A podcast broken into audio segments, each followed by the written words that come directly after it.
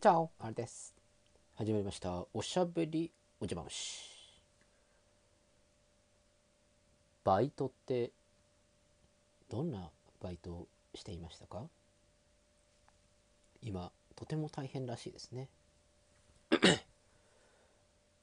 どうやらこのコロナの影響で4月5月についてはいろんなアルバイトさんたちが休暇を取らざるを得なかったりとか学生さんのバイトも休まざるを得なかったりとかそういう話を伺っております。バイトの求人自体もだいぶ少なくなっているようで、えー、まあ軒並み、えー、募集を停止していると。そうですよね。あの居酒屋さんのバイトだったりとかしたら居酒屋やってないですからね。バイトさん大変だなと思います、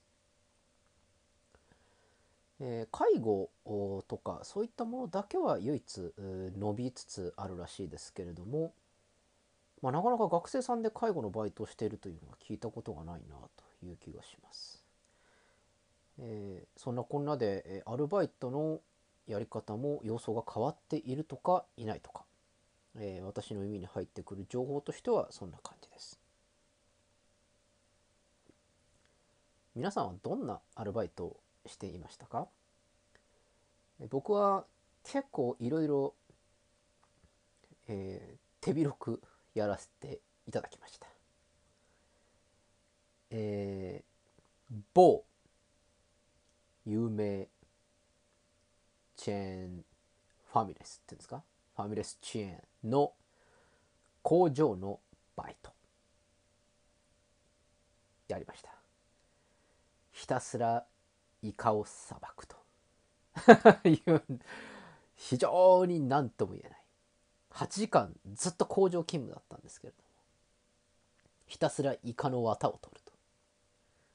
いうのとひたすらルッコラを洗うと。いうのを前半4時間後半4時間でやらさせられると。いう結構地獄の工場勤務というのを派遣バイトで何回か、えー、あれなんですかね。高校生かなんかの時にやりました。高3の終わりぐらいですね。なんか大学になる前にちょっと小金稼いどくかと思いましてやったのがまずそれ一発目です。次に、えー、やったのが引っ越し屋さんのバイトというものです。これなかなか収入いいんですよね。1回の現場で1万5000円1万6000円ぐらい当時もらえた気がします。1日でやめました。今でも覚えています。帰りの電車で泣いたのは人生生まれてこの方初めてです。こんな辛い思いをしなきゃいけないのかと。悔しいのか辛いのか。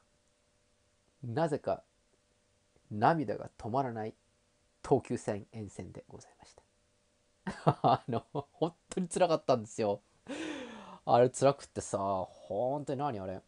僕は一つの現場で終わるものだとばっかり思ってたんですけれども。1個終わったらじゃあ次。じゃあまた次っていうので3個ぐらい現場を回って僕そんなに力もないので冷蔵庫なんて持てるわけもないし洗濯機も持てるわけないしもう絶対無理。思いながら。え東急線遠征の中で泣いた思い出があります。これを高校これは高校2年生ぐらいの時でしたかね。そんなことをやりました。それを感じてから絶対肉体労働はするまいと。いうふうに心に、えー、決めましてもう大学になった時にはもうあの痛い目を知ってるからね男っちゃうと。思ってもう、えー、頭を使う方向に行こう行こうというふうにやった結果えー、一番落ち着きましたのはあ家庭教師と塾の先生だということは皆さんもご案内の通り、えー、最初は家庭教師をやっていました。某有名、えー、家庭教師のやつをやりながら、え塾のバイトもやっている、え家庭教師はなかなか評判が、え悪くはなかったようで、えいろんなところからお声がかかっていろんなところで教えたりしていました。えー、塾の方もだいぶやらせていただきまして、え、個別指導というのをやったり集団を当然のようにやったりという感じでございました。個別指導というのもなかなか面白いもので家庭教師とはまた違う色合いがありますね。家庭教師だと他のお家にご自宅に行ってやるといういわゆる相手方のホームという感じですが個別指導となると相手方がちゃんと塾まで来てそして1対1で教えるないし1対2で教えるというような感じですのでまあ互いにいい緊張感があるなという思い出があります。えー、加えてまあ1対、え、何十人という講義も何個か持っておりました。え、当然のようにこのチャンネルを聞いていただいている皆さんお分かりの通り僕は喋ってばっかりなので全然授業が進まないというクレームはたくさんいただいております。いや、おりました。そんなアルバイトもやりながら、えー、単発でいくつかあ違うアルバイトもやったことがございます。えー、そんな僕のやったちょっと変わったアルバイト次のチャプターで紹介していきたいと思います。ということで、えー、塾等々とは違うちょっと変わったアルバイトということで私が大学生の頃にですね4年間でちょくちょく入っていったものがありましてこれなんか派遣みたいなやつでこう登録してたんですけれども。試食販売のマネキンさんっていう、えー、アルバイトをしてたことがありました。これまた時給というか日当がいいんですね。日当が良くてあのよく試食販売で、まあ、今あれですかねコロナとかの影響もあるからスーパーで試食販売ってないのかもしれないんですけど。あの今から10年前とか9年前とかになると試食販売のアルバイト結構盛んにやっていました。私も、えー、登録をしてこれいいなっていうやつの時とかお声がかかったりすると行くというような感じでやっていましたがあれ当たり外れが激しいんですよね。非常に当たり外れが激しくって何の当たり外れが激しいかというとですねその試食販売をする場所とか、えー、するスーパーとかなものは何だっていいんですよ。どこだっていいんです。行きます私は。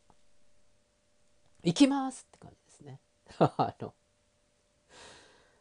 問題は売るものなんですよ。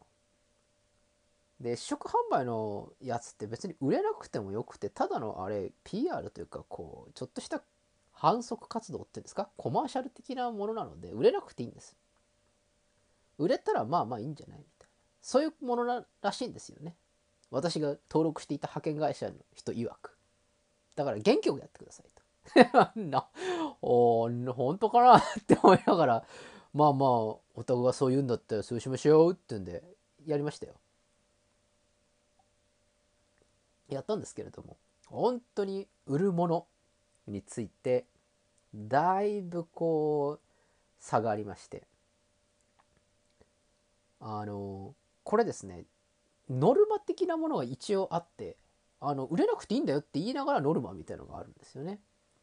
でこの何十個が売れたらばもういいですっていうそういうものがあるんです。で売れなくてもいいですと。その代わり売れなかったらば8時間ちゃんと働いてくださいとそういうものなんですね。で売れた場合にはもうあの早く終わった場合にはもうその終わった時点でもう帰っていただいて結構ですというそういう僕はそういう契約だったんです。あなるほどこれはいいじゃないかと。要するに俺がこう適当にこうバンバンバンバンやってさばいて100個でも200個売ればあちゃっちゃと帰れるわけだなこれはいいバイトだと思ったわけです1日なんだかんだ1万6000円とか1万7000円ぐらいいただけましたのでこれはいいやと思ってですね、えー、やりました。絶対的に鉄板。シリーズ。これ絶対あれば別に。これをあの鉄板だからといってあのそれをお願いしますっていうことできないと思うんですけれども。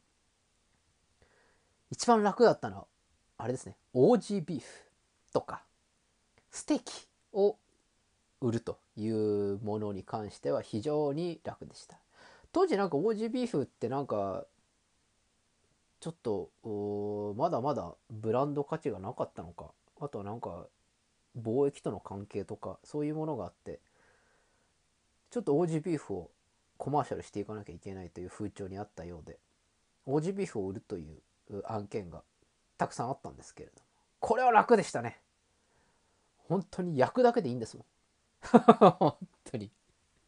だからホットプレートを家から持参していかなきゃいけなくてですね電車の中ホットプレートを持っていくっていうなかなかえー、めんどくさい作業がありましてそれをあっちでアルコール除菌とかをするという作業で結構めんどくさいことするんですけれども、まあ、始まってしまえばこっちのもんで焼いたらこっちのもんだった。あれ匂いがいいですからね。お子さんとかも結構来てああちょっと食べたいんだけどみたいな。当時はなかなかアレルギーのうんぬんとか規制もなかったので子供さんが来たらあの食べさせていいよみたいなそういうルールではありましたのでどんどん食わせてですねえパピーマミーが来たらば「あどうですか?」なんつってちょっと食わせて「ステーキいかがです?」なんて適当なあのべしゃりトークをしてですねあじゃあ4つもらっちゃおうかなみたいな感じでどんどんどんどんさばくわけですよ。だいたい9時入りあ入りはだいたい7時半入りぐらいなんですけどそこからこうアルコール除菌とかいろいろなこうセッティングをしてやるんですがだいたいオープンが9時とかだったりすると、まあ、9時から11時ぐらいはまあ何もしないんですね。で実際こう来るのは11時からだいたい2時ぐらいの間そこに僕は売り切るとそしたら一番楽じゃないかと思ったわけです。あの売れないとあの4時5時のあの最後のラストスパートまでいなきゃいけないのであれずっと立ってるの辛いんですよ。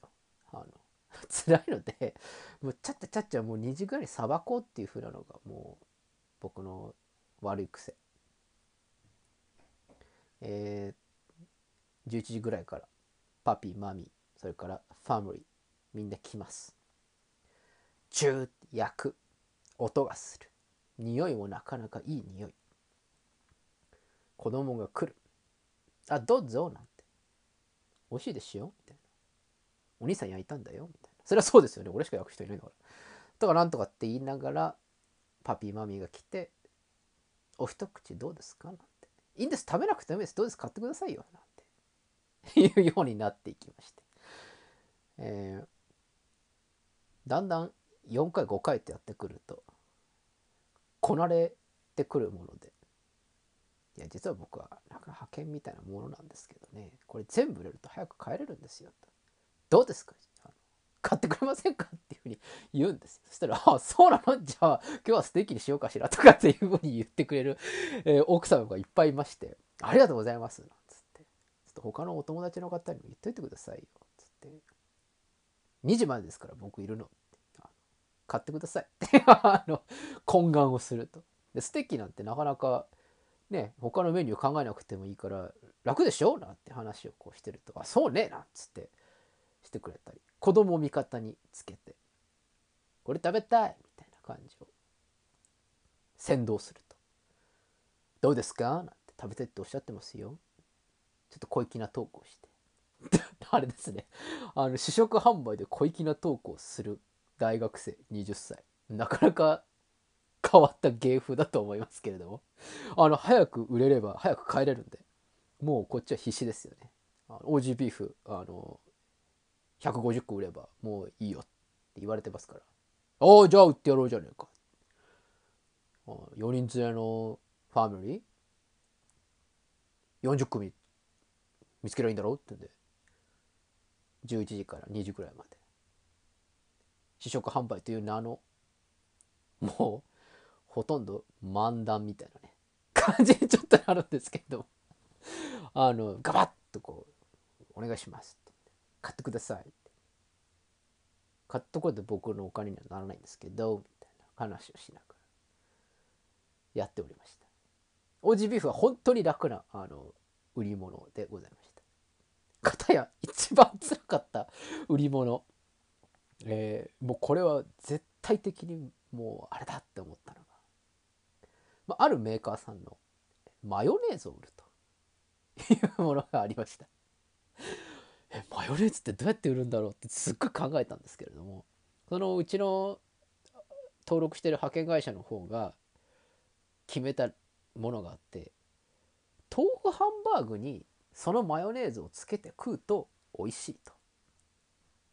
でそれで美味しいと思った方はそのマヨネーズのコマーシャルになるだろうと。その代わりそのマヨネーズは普通のまあまあ有名なマヨネーズ屋さんのやつよりも150円ぐらい高いと。そういう商品なんだ。ちょっと PR してきてくれって。あ、わかりましたっつって引き受けたんですけれども。まあ、売れない売れない。当たり前ですよね。マヨネーズなんて、どんな頑張ったって、あの、買う人は限られてるでしょうし、あ、じゃあ今日は夜のご飯マヨネーズねって人いないですからね。あの、オージービーフだったらありますけれども。まあ、売れない売れない。トークも冴えない冴えない。で、豆腐ハンバーグにマヨネーズをつけて食べるということだったんですけれどもその豆腐ハンバーグを自分で作るんですよあのあの現場で 玉ねぎとかなん豆腐だなんとかだっつってこうすっごいこねって作るんですよで僕料理そんなにできるわけじゃないのでもうこれやる前からちょちゃんとリハしとかなきゃいけないなと思っていつもまあ7時半入りぐらいなんですけど6時半入りぐらいしましてまだスーパーが開いてないって ちょっとって。なんか7時ぐらいにこうお店の副店長さんみたいな人が来て「あれ？どちら様?」みたいな「あ実はあの各々近々で今日あのお世話になります」みたいな「ああ早いね」みたいなこと言われまして。あのやった記憶がございます。未だに忘れません。8時間立ちっぱなし。8時間実演販売。8時間頑張って売れたの。8本。よく売ったよ俺も。8本だったらいなくてもいいんじゃないか。置いとけば8本ぐらい売れたんじゃないかなっていうふうに帰りの電車で思った記憶がございます。途中から心がもう折れてきまして。ひたすら豆腐ハンバーグを作る俺。食べる子供。あらいいじゃない？なんて言って。何なの？これ。いやマヨネーズなんですよね。あじゃあいいわって言われるこのやり取り。非常にもうあ俺あと7時間やんなきゃいけないのか。ああ6時間もやんなきゃいけないのか。っていうのでずっとこう苦労した思い出があります。その中とってもとっても嬉しかったこと。あるママさん連中で来て「あどうぞ」なんて「試食どうですか?」なんて言ったらあらいいじゃない？なんつっていただいていただきまして。あら美味しいわね。って言って。じゃあ私今日これにしようかしら？って言ってくれてあ私もみたいな話になってくれたんですけれども。あ本当ですか？じゃあちょっとお買い上げお願いします。って言ってマヨネーズ出したんですけどあら？豆腐ハンバーグじゃないの？って言って。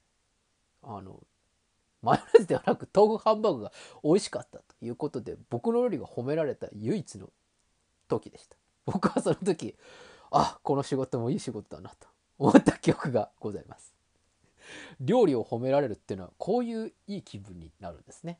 僕はその時まで料理を褒める人の気持ち褒められる人の気持ちが分かりませんでした。マヨネーズを通して自分の豆腐ハンバーグが褒められる。あこれ売り物じゃないの？なんていう風にちょっとお世辞でも言われたら嬉しいなと思った20歳のあの頃。今ではそんな気持ちも忘れてしまった31歳。どうなんでしょうか？えー、まあそんなこんなでマヨネーズを売ったりオージービーフを売ったり、えー、かまぼこを売ったりいろんなものを売ったりしたわけですけれども、えー、マヨネーズは、えー、売るのは僕も無理でした。ということで、えー、これからマヨネーズを売っている方があ試食販売でやっていたらですね是非皆さん協力してあげてください。お願いします。ということで、えー、OG ビーフかまぼこマヨネーズシリーズ等々やらせていただきましたけれども、えー、アルバイト他にもいろいろやりました、えー、試験監督とか。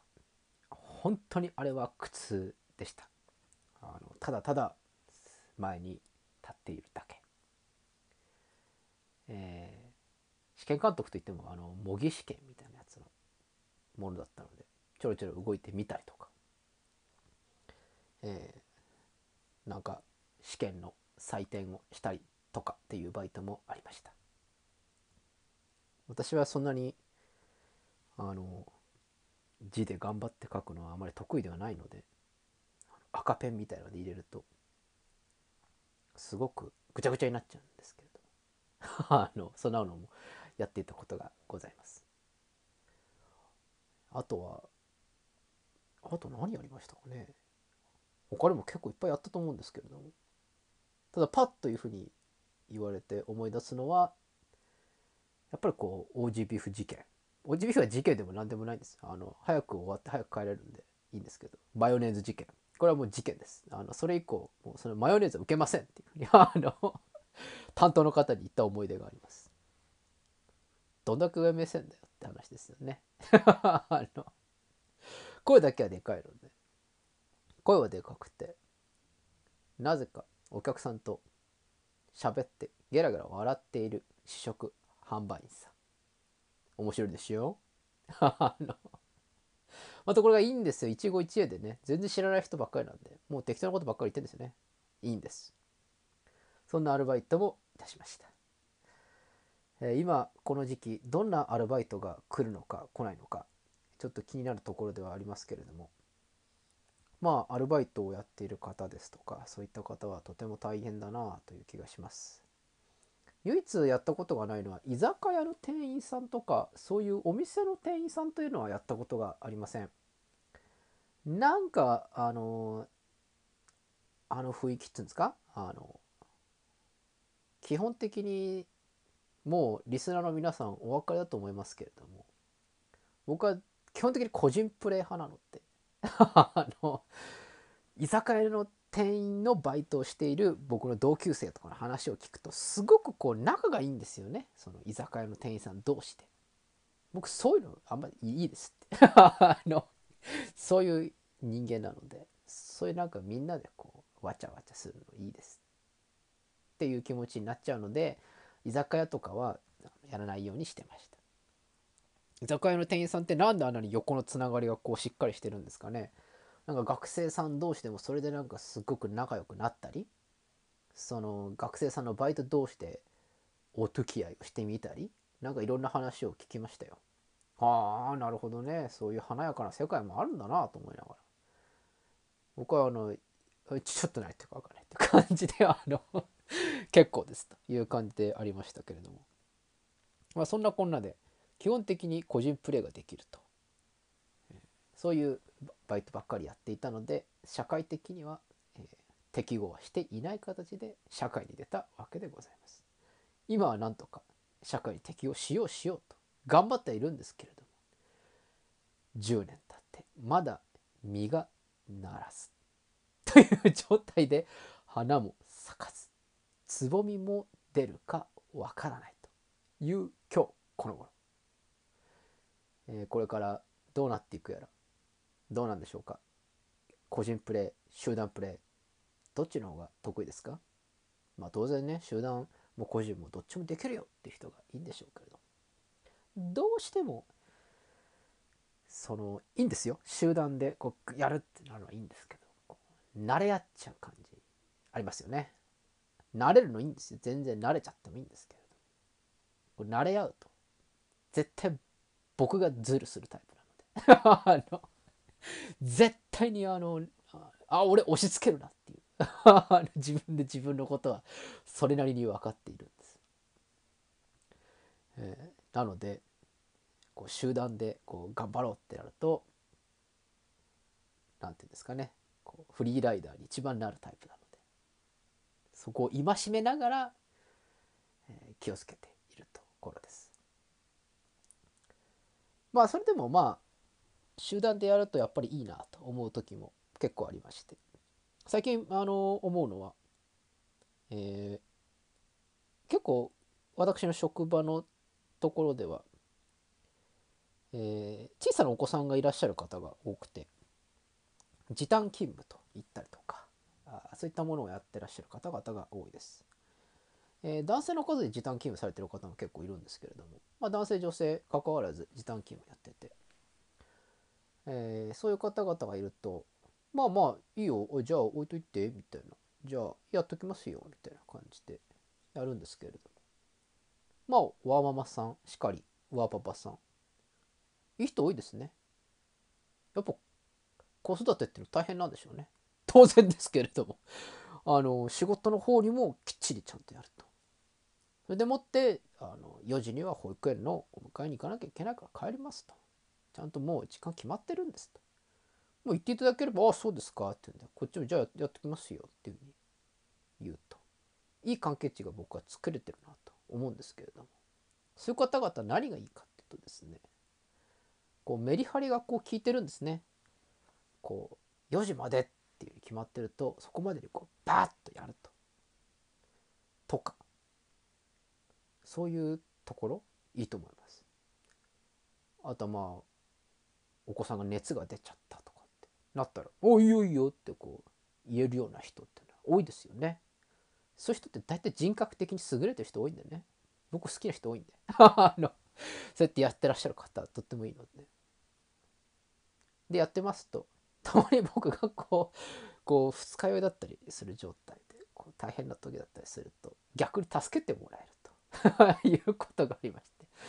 あのいつもなんかあの「申し訳ないですね」なんて。別に申し訳ないですねなんて言われてないんですけど「また飲み過ぎですか?」みたいな「あすいませんちょっといいですか?」みたいな。あの僕が甘えるという。ちょっと謎のイベントが生じるんですけれど。もまあそういうところも極めて寛容にこう見てくださると、まあ、ちゃんとこう僕のミスもちゃんとうまい具にかばってくれると。そういうかばってくれる人が多いので。すごく僕はあのワーパパさんないしワーママさんはあの仕事をしていてすごくやりやすいです。時間がきっちり決まっていてやることをしっかりやってそして助け合い助け合われ、まあ、僕がほとんど助けられてる状態ばっかりなんですけど本当に僕は仕事がしやすいです、えー、どんどんそういう人ウェルカムです。まあそんなこんなでえー、ワーママさんワーパパさん等々にちょっとこびてみました。別にこびてるわけじゃないんですけれど。もえー、ご家庭の方でも頑張ってほしいなという感じで、えー、いつも応援をしています、えー、それでは今日はちょっと長くなってしまいましたけれどもお明日は、えまた何をするか分かりませんがえー、と挨拶を忘れたんだよな。ちょっとえー、あそっか。えー、それではおやすみなさいかおはようございます。また明日お会いしましょう。アディオス